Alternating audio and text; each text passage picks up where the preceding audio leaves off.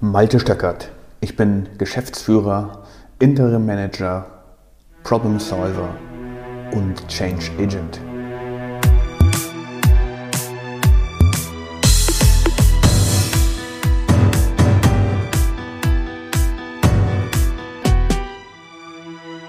Alles muss ich selber machen. Das habe ich auch jahrelang gedacht und bin diesem Glaubenssatz gefolgt. Oder noch besser, in einem Team, in einer Organisationseinheit, immer muss ich hier alles selber machen. Warum? Weil wenn es andere machen, wird es eh nicht so gut. Alles muss ich selbst machen, weil sonst wird es eben nicht so gut, dass ich damit zufrieden bin. Nur die Qualität, die ich abliefere, hat die Qualität, die gut ist. Kennst du das auch? Die anderen lassen sich zu viel Zeit. Ich will aber jetzt mal endlich fertig werden. Daher mache ich es eben doch wieder lieber selbst. Wir haben jetzt schon so viel probiert, um Aufgaben zu verteilen. Ich habe mich schon so lange mit dem Thema Delegation beschäftigt. Es funktioniert nicht. Meine Leute, mein Team nimmt es einfach nicht an. Sie verstehen offensichtlich nicht genau, was ich möchte. Und wenn ich das Resultat dann zurückbekomme, dann ist es eben nicht in der Qualität, wie ich mir das vorstelle. Und vor allem, wenn es darum geht, einen engen Terminplan einzuhalten. Da kann ich mich einfach nicht darauf verlassen. Das habe ich jetzt auch schon mehrmals erlebt. Da haben wir abgesprochen, dass wir am Donnerstag eine Aufgabe erledigen wollen und ich verlasse mich auf den Kollegen und am Ende bin ich eben doch wieder verlassen. Weil der Kollege seine Arbeit nicht gemacht hat, weil die Nachbarabteilung eben die Information, die notwendig war, nicht geliefert hat. Ich sitze auf Kohlen und warte darauf, dass ich endlich etwas abliefern darf und dann kommt es nicht. Was hat das für Konsequenzen für mich? Na gut, ich bekomme natürlich Ärger, weil es so aussieht, als hätte ich den Termin nicht gehalten. Und dann beim nächsten Mal mache ich es halt wieder selbst weil es funktioniert ja eh besser. Und dann dieses hier. Ich habe jetzt weder die Zeit noch die Lust an diesem Termin, in diesem sehr engen Zeitplan, überhaupt mit dem Kollegen zu diskutieren. Ich habe es ja schon zwei, dreimal mit ihm gemacht und es funktioniert es nicht. Es funktioniert nicht. Und es ist eben wichtig, es genau so zu machen, wie wir es vorbesprochen haben. Und ich hatte es ihm ja quasi schon in den Füller diktiert was zu erledigen ist. Und dann bekomme ich das zurück. Dankeschön. Das hätte ich dann auch wirklich selber hinbekommen und wäre schon gestern Abend fertig geworden und nicht in diesen Termindruck bekommen. Oder auch im privaten Umfeld. Ich wasche das Geschirr jetzt mal selber ab und ich räume jetzt auch mal die Küche auf, auch wenn wir was anderes abgesprochen hatten, auch wenn das mal mein Kind machen sollte oder mein Ehepartner.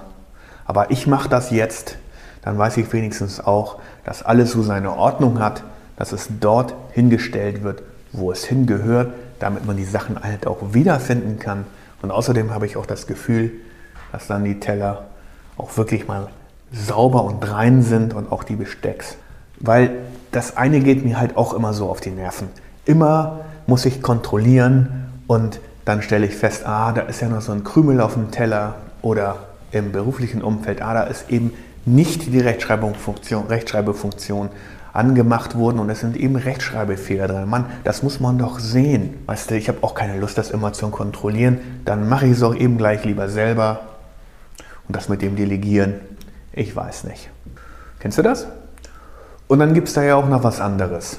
Wenn ich das mache und ich das besonders gut mache und eben besonders viel Zeit investiere, um das toll hinzubekommen, dann sieht das natürlich auch mein Vorgesetzter die werden dann schon sehen, was sie an mir haben, wenn ich die Dinge jetzt einfach mal selbst erledige und in einer super perfekten Qualität abliefere, so dass meine Vorgesetzten echt beeindruckt sind. Da hole ich mir jetzt einfach mal dieses Stein im Brett und mache das jetzt einfach mal gut dieses Mal, damit sie wissen, dass es gut ist damit sie sich auch darauf verlassen können, weil die Arbeit, die ich abliefere, soll halt verlässlich und gut sein. Sie muss halt das Qualitätslevel haben, das ich mir vorstelle. Darunter geht halt nichts. Soll halt gut sein. So, und deswegen meine Erfahrung aus ganz klar aus den Jahren, die wir hier versucht haben, gemeinschaftlich zu arbeiten, nichts. Delegation funktioniert nicht. Danke, schönes Management-Tool, hört sich toll an, aber funktioniert auch in Realität nicht wirklich. Jetzt überleg doch mal, wie häufig muss man danach hinterhergehen und so weiter und so fort. Kennst du das auch? Und so werden leider aus Teams nur Individuen, die sehr gute objektive Kenntnisse haben und Kompetenzen, aber eben nicht, leider nicht in einem Team zusammenarbeiten können. Und hier jetzt die Gegenthese, von der ich heute überzeugt bin. Pyramiden, denken wir an die Weltwunder. Pyramiden hätte nie, eine Pyramide hätte nie von einer einzigen Person aufgebaut werden können. Unmöglich. Hier war ein hohes Maß an Teamwork und Organisation möglich, notwendig. Und die Archäologen werden immer präzise darin herauszufinden, wie ganz genau die Arbeitsteams eingeteilt waren, die an den Pyramiden, an den berühmten in Ägypten gearbeitet haben. Dort findet man raus, dass es Arbeitsteams gab, die gemeinschaftlich die Steinblöcke gehauen haben. Andere Teams haben diese Steinblöcke transportiert und wieder andere waren sicherlich in irgendeiner Art und Weise mit Konstruktion oder mit Heben oder mit dem Bewegen über den Nil und so weiter beschäftigt. Aber das war höchst organisiert und jedes Team wusste, was zu tun ist. Und jedes Teammitglied wusste, was zu tun ist und hat auch wahrscheinlich verstanden, dass nur, wenn ich als Individuum gute Arbeit abliefere, mein Team glänzen kann. Und darum geht es in heutigen Organisationen. Darum geht es in wirklich schlagkräftigen Teams. Darum geht es in erfolgreichen Unternehmen. Gutes Teamwork.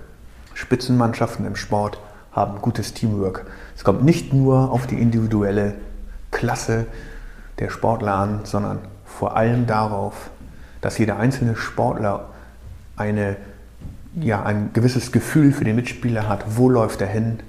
Was macht er? Wie verhält er sich? Was sind typische Bewegungen, die er durchführt? Und wie kann ich ihn am besten einspielen, anspielen, sodass wir als Team erfolgreich sind? Und hier ist meine persönliche Geschichte dazu.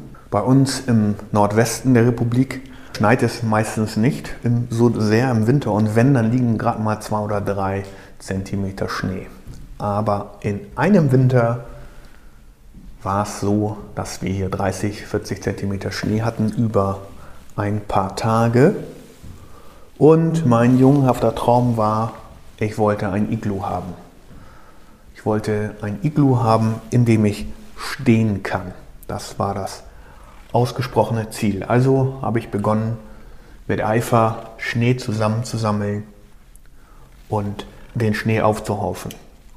Am Anfang war ich eben allein und so nach anderthalb Stunden, zwei Stunden wahrscheinlich, keine Ahnung mehr, ich weiß es nicht mehr genau, bespürte ich dann die erste Müdigkeit und merkte, okay, also ich alleine werde das nicht schaffen. Ich werde hier zwar einen Schneehaufen auftürmen können, aber ob ich am Ende drinnen stehen kann in dem Iglu, was dann vielleicht entsteht, das glaube ich eher nicht. Also habe ich mir überlegt, okay, ich frage mal einen Freund, ob der mich ob der mir helfen kann. Und ich habe ihm gesagt, hey, hast du Lust, ein Iglu zu bauen? Oh, der war natürlich, da haben die Augen erstmal geleuchtet. Und habe ich gesagt, willst du ein Iglu bauen mit mir zusammen, das so groß ist, dass man darin stehen kann? Und hat gesagt, oh, das hört sich ja top an.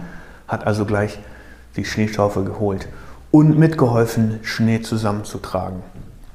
Und wie wir so dabei waren, kommt nach einer halben Stunde der Nachbarsjunge, der uns halt immer geärgert hat, der war so ein bisschen älter als wir, der hat über uns gelästert und rumgemäkelt und meinte, ach, das wird doch sowieso nichts, könnt ihr doch gleich sein lassen. Was für ein Blödsinn, hier ein Iglu hinzustellen. Nach zwei Tagen ist das ja eh weggeschmolzen. Könnt ihr doch gleich vergessen. Aber wir beiden haben uns nicht abbringen lassen. Aber nach einer weiteren Stunde oder so haben wir festgestellt, auch das reicht nicht. Also wir werden zu zweit nicht in der Lage sein, so viel Schnee zusammen zu tragen, dass wir heute einen Haufen haben, der groß genug ist und dann über Nacht äh, kann er eventuell anfrieren, sodass wir morgen vielleicht daran gehen könnten, dort Löcher reinzuschneiden, den Zugang zu bauen und so weiter und so fort. Also haben wir uns überlegt, gut, wir brauchen noch mehr Leute, noch mehr Freunde und haben die organisiert. Und wir sind halt von Haustür zu Haustür gegangen und haben gefragt, ob sie mitmachen wollen. Und am Ende waren wir sechs. Ähm, und alle haben so ein bisschen geholfen dabei und dann haben wir natürlich auch ganz neue Ideen entwickeln können. Der eine hat zum Beispiel den Vorschlag gemacht, hey, wie wäre es, wenn wir den Schnee erstmal in Eimer füllen, dort verdichten und dann stapeln. Dann bauen wir so einen kleinen Stapel aus, äh, aus quasi den Schneeeimern, aber der Schnee ist eben schon verdichtet an den Stellen und dann brauchen wir nur noch die Zwischenräume zu füllen. Die können wir dann auch verdichten und dann haben wir am Ende einen wirklich hohen Berg, der aus verdichtetem Schnee zusammengebaut ist und dann kann man da hervorragend reinschneiden und dann kann man da ein hervorragendes Iglu von machen. Super Idee fanden wir. Also haben wir aufgehört, Schnee zu schippen, sondern haben Eimer zusammengetragen, die Eimer befüllt, immer wieder verdichtet, auf Schubkarren gepackt und zum Schneehaufen gebracht, der nun über die nächsten Stunden immer größer und größer wurde. Und als wir alles aufgehauft hatten, der Schneehaufen war dann so etwa 2,20 Meter groß, das ist ja quasi schon ein Berg in Norddeutschland, ähm, haben wir angefangen, dann das Iglu auszuhöhlen. Ich brauche jetzt nicht weiter zu erzählen, wie es weiterging. Es war auf jeden Fall ein erstaunlicher, ein großartiger, ein sieges Moment, als wir zu sechst, zu sechs Jungs in dem Iglu gestanden haben das wir vorher in akribischer Handarbeit ausgefräst hatten. Was ist meine Lehre daraus?